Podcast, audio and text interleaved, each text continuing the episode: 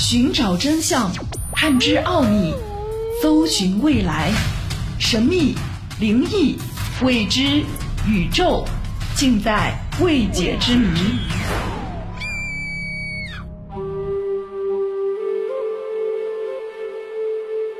这里是《奥秘全接触之未解之谜》，我是肖峰。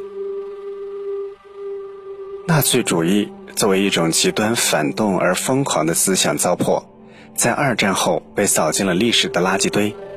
在他的渲染之下，德国人变得疯狂而没有理性，除了视为理所应当的屠杀之外，还有许多不为人知的害人之举。一九四二年的冬天。德国军队陷入了作战困境，东线的斯大林格勒陷入了巷战之中，德军损失惨重，而非洲战场上的隆美尔也遭遇到了溃败，希特勒正为此忧心忡忡，茶不思饭不香。一九四二年的十一月二十八号，纳粹军队的领导者希莱姆在这天拜见了希特勒，并递上了一份长达两千页的报告。报告当中，希姆莱向希特勒提出了一个不可思议的建议，也就是派遣一批经验丰富的登山运动员和学者组成的特工小组前往西藏，去寻找沙姆巴拉洞穴。在希特勒与希姆莱单独会谈了六个小时之后，希特勒批准了这个建议，开始着手组织人员前往遥远的中国西藏。沙姆巴拉洞穴到底是什么？首先，建议者希姆莱为何对遥远的东方产生如此的兴趣，值得玩味。希姆莱是一个外表斯文、内心极度变态的纳粹分子。这个唯心主义者坚信自己是日耳曼民族英雄的后裔，只要纯化血统，就可以恢复神力，创造出一个神族不死军团的奇迹。他提出纯种雅利安人生殖计划，并成立了许多特殊研究会，以打造梦幻当中的现代化武器，包括诸如飞碟武器、圣杯、命运之矛等等，都是他研究的项目。这次向希特勒提出的寻找沙姆巴拉洞穴，就是其中关于地球轴心的研究之一。所谓沙姆巴拉洞穴，根据神秘传说。在中国的西藏有一处叫做沙姆巴拉的洞穴，那里隐藏着蕴含巨大能量的地球轴心。这个地方是控制全世界的中心，谁接触它就能成为时间的主人，还将拥有神奇的力量，可以获得生物保护场。希姆莱对这个神话向往已久，就在第三帝国生死存亡的时候，他当然期望能够找到这个神秘的地方。他顽固的坚信，如果找到世界轴心，就可以使时光倒流，让纳粹德国回到不可一世的1939年，改变战略当中所犯的一切错误，重新发动战争并取得胜利。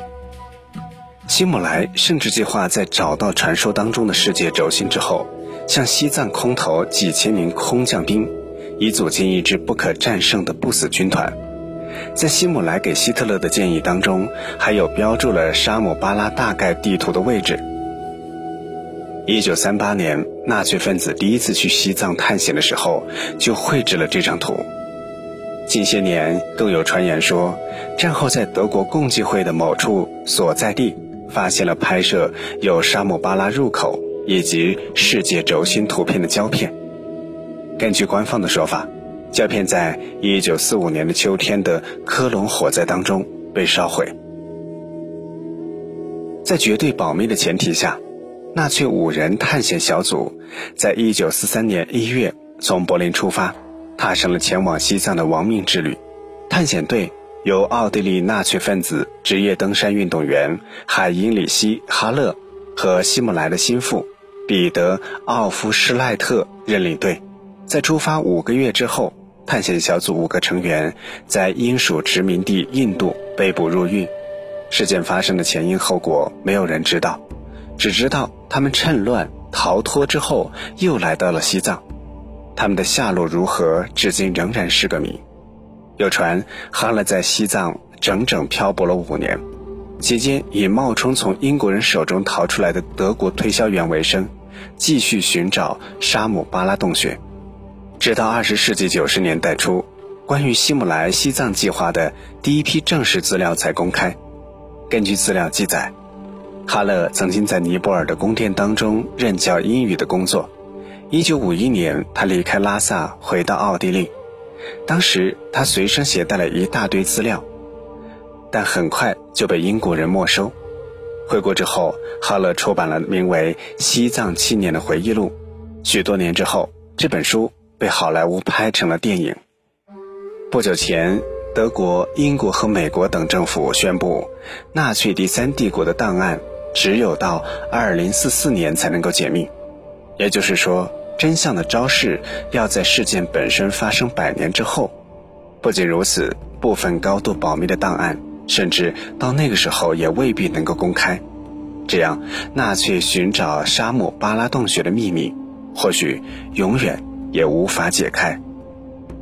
奥秘全接触之未解之谜，想收听更多的节目录音，欢迎关注微信公众号“爱电台”的全拼。如果你喜欢我们的节目录音，欢迎在推文的右下方点击再看，分享给更多的人。